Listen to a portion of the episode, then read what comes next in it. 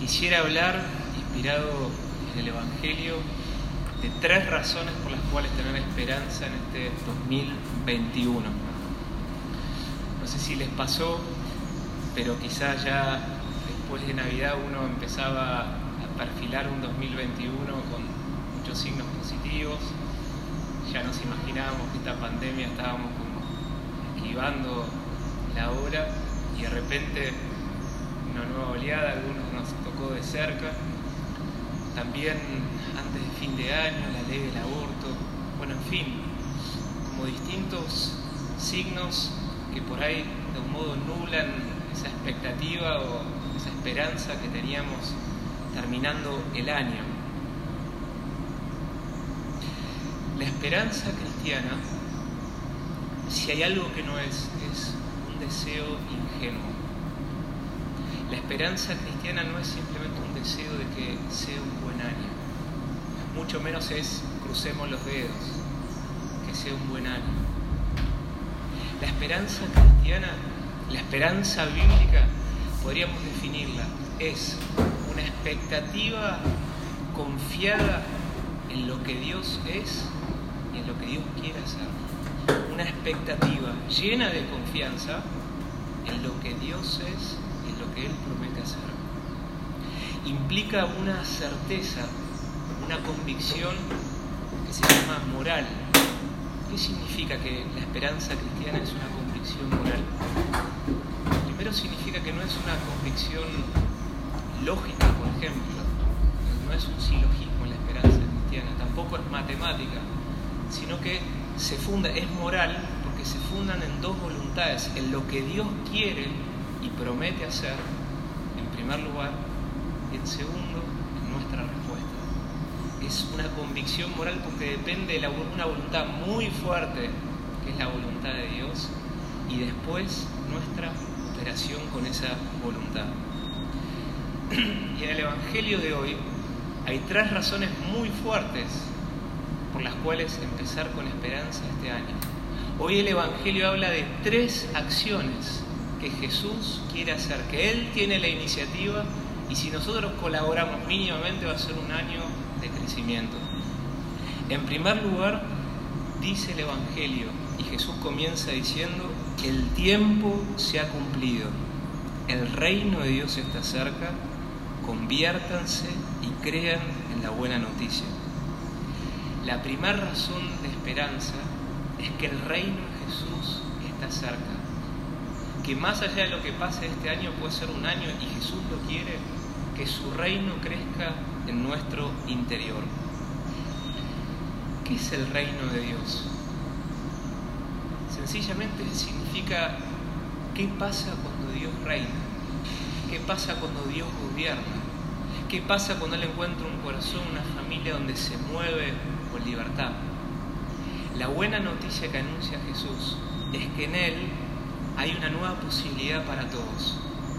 Lo que antes en el Antiguo Testamento era para algunos pocos y se imaginaba más un reino político, un reino visible, desde su venida y más aún desde el envío de su Espíritu Santo a los corazones, la buena noticia es que su reino ante todo es posible para cada uno de nosotros en nuestro corazón. 2021 nada puede frenar si queremos que su reino, su vida, su gracia crezca en nuestro interior.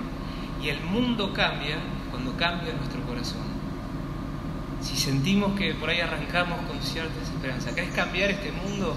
Que crezca el reino en tu corazón en este año. Ponete objetivo número uno de este año, que crezca su reino. Y va a cambiar tu mundo, van a cambiar tus vínculos, va a cambiar tu familia, va a cambiar tu comunidad. El reino desde adentro que se va expandiendo vínculos. Jesús quiere en este año que tu reino crezca en tu círculo, tu comunidad de fe, para desde ahí irradiar a otros. Nada puede frenar, no hay variable que pueda frenar ese deseo, ese primer deseo de Jesús, que es muy claro en el Evangelio. Dios puede y quiere reinar y para eso vino. Y a Pilato le dijo, yo soy rey y para esto vine a este mundo, para reinar en nuestro corazón. Por eso es, es muy esperanzador esto. Saber que el Señor quiere, es un deseo de Él. Yo tengo que simplemente colaborar. Pero Él quiere moverse en libertad en mi vida, quiere amar a través de mí, quiere tomar decisiones, quiere que realmente su bandera esté en mi corazón, llena de esperanza. Él quiere vencer. Miren, estuvimos misionando con, como saben, bastantes en, a los varones en Sabio y las mujeres en Pilarica. Y el 26 de diciembre al 6 de enero, justo esa fecha donde explotó esta segunda ola de COVID y también salió la ley del aborto el 30 de diciembre. Y bueno, fue ese 30 de diciembre empezar, la verdad, con dolor en el corazón. Celebramos una misa a la mañana con los varones de reparación, de intercesión. Pero esa noche Jesús nos tenía preparado algo. Esa noche tuvimos bautismos populares. Y de los tres centros que estábamos en Sabio y en Pilarica, esa noche hubo 68 bautismos. El mismo día se había aprobado la ley del aborto, a la noche Jesús tenía una respuesta para cada uno de nosotros. 68 bautismos, no sé lo que fueron. Había una alegría en ese lugar.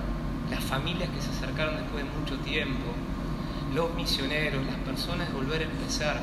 Jesús estaba reinando en ese lugar, estaba caminando como Galilea y fue como una certeza, una respuesta de él que nos dijo, esto es lo que ustedes pueden hacer, trabajá porque el reino crezca.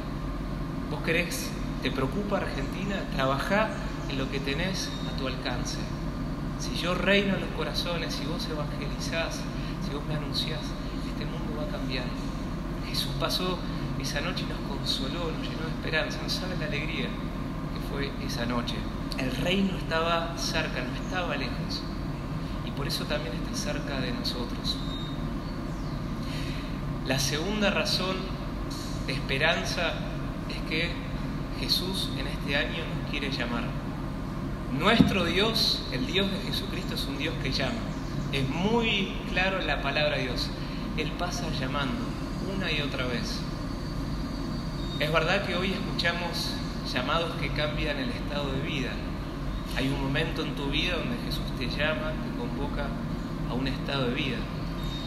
Pero en este año tenemos que estar muy abiertos a las continuas y periódicas llamadas de Jesús.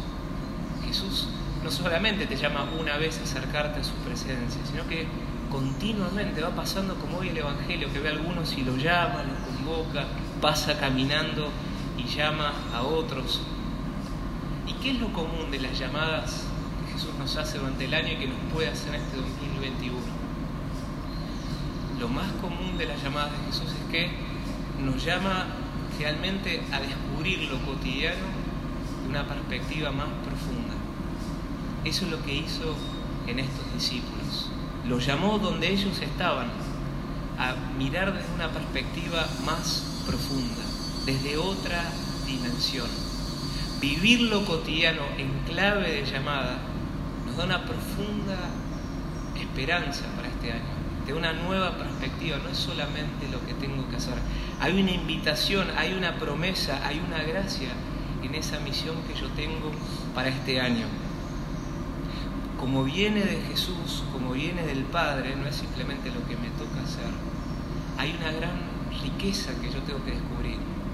Y ojalá, por ejemplo, que si sos padre o madre familia, descubras una nueva profundidad en este año, una nueva misión de que estás formando hijos para el cielo, que tu tarea es llevar hacia el cielo, que tenés la intercesión, de que más allá de cómo estén hoy tus hijos, que tenés una gran misión, que tenés que formar para la santidad.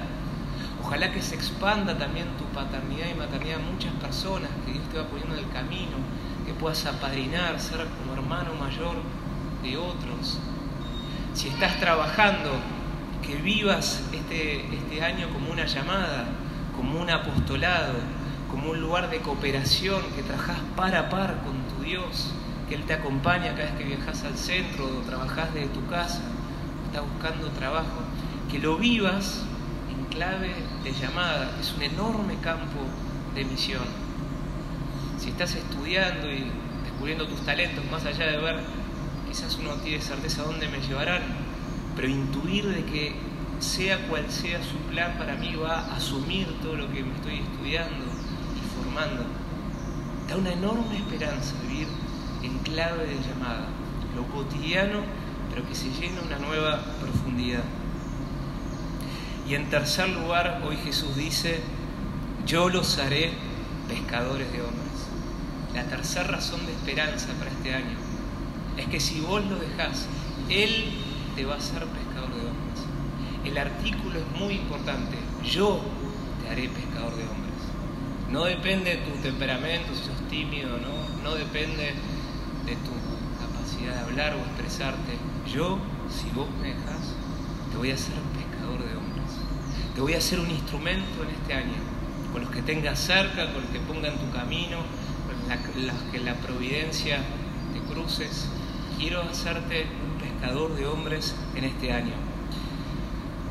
Un detalle que hoy aparece es que Jesús de los doce llamó a dos pares de hermanos. Está muy claro en el Evangelio de hoy. Y creo que es una pista para nosotros. Muchos de nosotros nos llegó la fe por alguien cercano, pero los animo a renovar la esperanza de que Jesús también nos quiere usar en este año, más si sigue la distancia social, nos va a querer usar de un modo muy fuerte con los que tenemos cerca, familiares, amigos, renovar la esperanza, que por ahí este puede ser un año de gracia, un año de bendición. Jesús nunca perdió la esperanza por un alma, nosotros tampoco tenemos que perderla. Así que hoy renovamos también este tercer motivo de esperanza.